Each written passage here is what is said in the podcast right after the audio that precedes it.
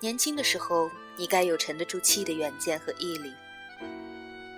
看见周围的人谈恋爱了，看见谁又去 KTV 了，看见谁又在宿舍待了几天上网，于是你就沉不住气了。你怀疑现在的努力是为了什么？为什么别人每天安逸舒适，而我却要孤寂不断奋斗？特别是当你还是一个女生。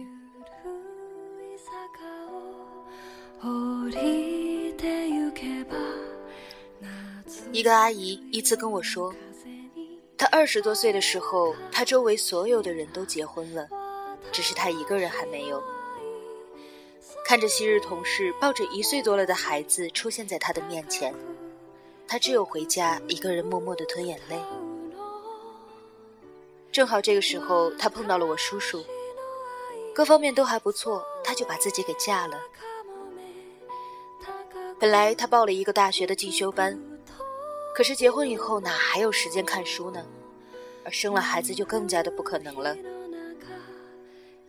可和他在一起的另一个女人不同，她二十六了，二十六岁，在一个小地方，在上个世纪，基本上可以跟一辈子嫁不出去划等号。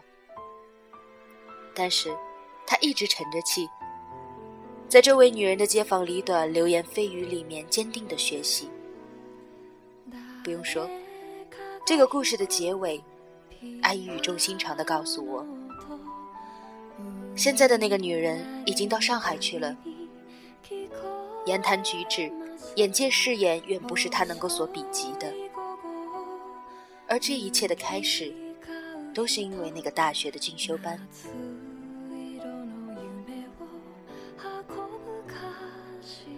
母亲说：“女人最幸福的一生是人生层次不断上升的一生。那些我见过的，活得最悲惨的女人，是那些年轻的时候众人照顾捧在手心，没能嫁一个好丈夫。青春转眼逝去以后，年龄往上，自己在最黄金的时候却没有努力，那以后的人生就将会一路往下。”失去了最大也是仅有的资本，却究其一生，他也无法再适应不在众人手心的境遇和人生。四十多岁了，在菜市场买菜，蓬松的头发和暗黄的皮肤，埋头于讨价还价，甚至都不曾注意到身边熟人路过。曾经的青春美貌又能怎么样呢？而这种女人。是我见过的活得最惨的一种女人。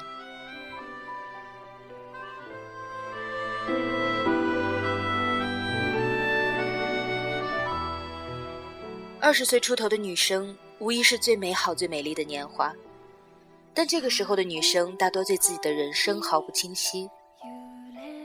我们不知道自己要的是什么，追求的是什么，怎么样才能够得到幸福？的确。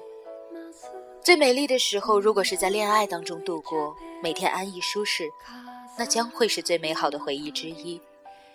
可是美好之后呢？在你身边那个二十多岁一无所有、志气未脱的男生，如果他选择了奋斗，那么假以时日，你们的眼界层次慢慢的就分开了。当爱情的炙热褪去，他对能干成熟的女同事屡屡的示好。你不要骂他没有良心，说他享受了你最美好的年华以后，却不给你幸福的以后。毕竟，人的一生不是用道德谴责和良心来维系的。而如果他选择了和你一起玩乐，那么人到中年，当你回首人生，你是该后悔自己拖累了你的爱人，还是在听到莎士比亚那句？真正的爱情使人向上时，怀疑你们之间的是不是真正的爱情？如果是这样，那么也请你不要在以后柴米油盐、经济拮据的时候，指着丈夫的脑门大骂他无能。你应该知道，这样的现状你至少有一半以上的功劳。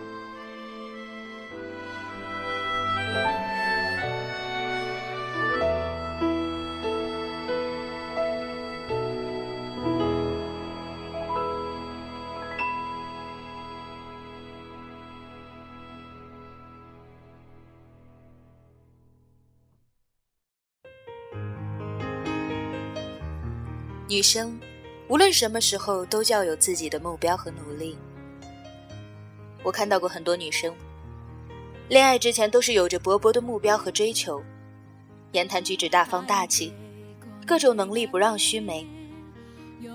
而恋爱以后，我却只看到一个男生背后亦步亦趋的小女生，三句话离不开她的男朋友，而今后的整个人生都提前绕着她打转。也许你会说，女人应该学会示弱，太过于强势，男人会敬而远之。而我想反驳的是，示弱的前提是你本来强大，而不是在恋爱的温室中煮着青蛙一样的越来越依赖。你不是金丝笼里的小鸟，当要飞的时候，发现自己已经不能够适应外面残酷的世界，而且。如果女生有目标、有梦想就叫做强势的话，那么我想说，那样的男生也太弱了。他要用女生的弱势来维持他虚弱的自尊心。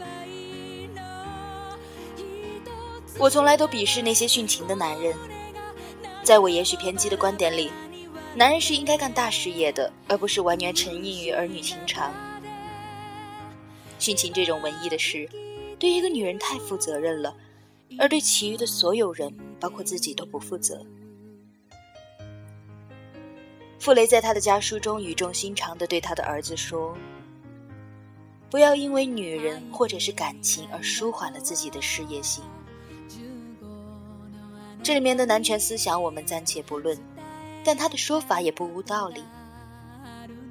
君不见，多少英雄难过美人关呢？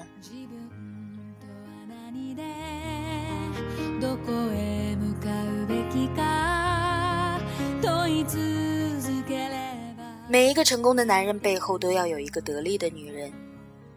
也许你不得力，但至少你不要成为他努力向上道路中的下拉阻力。你知道的，地球引力这么大，拖个尾巴真的不容易。况且，最重要的还不是这一个。而是你还要默默忍受男权社会的各种不合理到什么时候呢？你问我为什么要奋斗？那么我问你，为什么男生在奋斗而你不是呢？最悲哀的不是先贤向人类揭示真理，而却被群盲误解，像苏格拉底和耶稣那样被他爱的大众杀死。而是无数女性曾经为了男女平等的社会奔走呼号后，我们当代的更多女性，想象和处之的理所当然的手段，还是拼命的减肥、整容、化妆、美白，然后嫁一个富二代，坐在宝马里面成了她的终身理想。你要知道，富二代没有你想象的那么多。你要知道。摆一个花瓶在家里也是会看腻的，而你更要知道，新的比你年轻美貌的女孩就跟葱一样，一节儿一节儿的。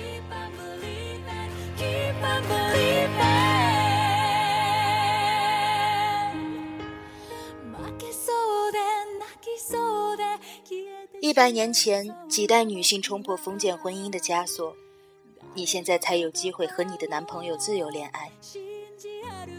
而一百年后，如果你的后代在职场上还要忍受不公，还要一辈子在家庭里面庸俗终老，还是丑女永无出头之日，那么这就是你的耻辱。因为承担社会进步责任的，从来都不应该仅仅是男人。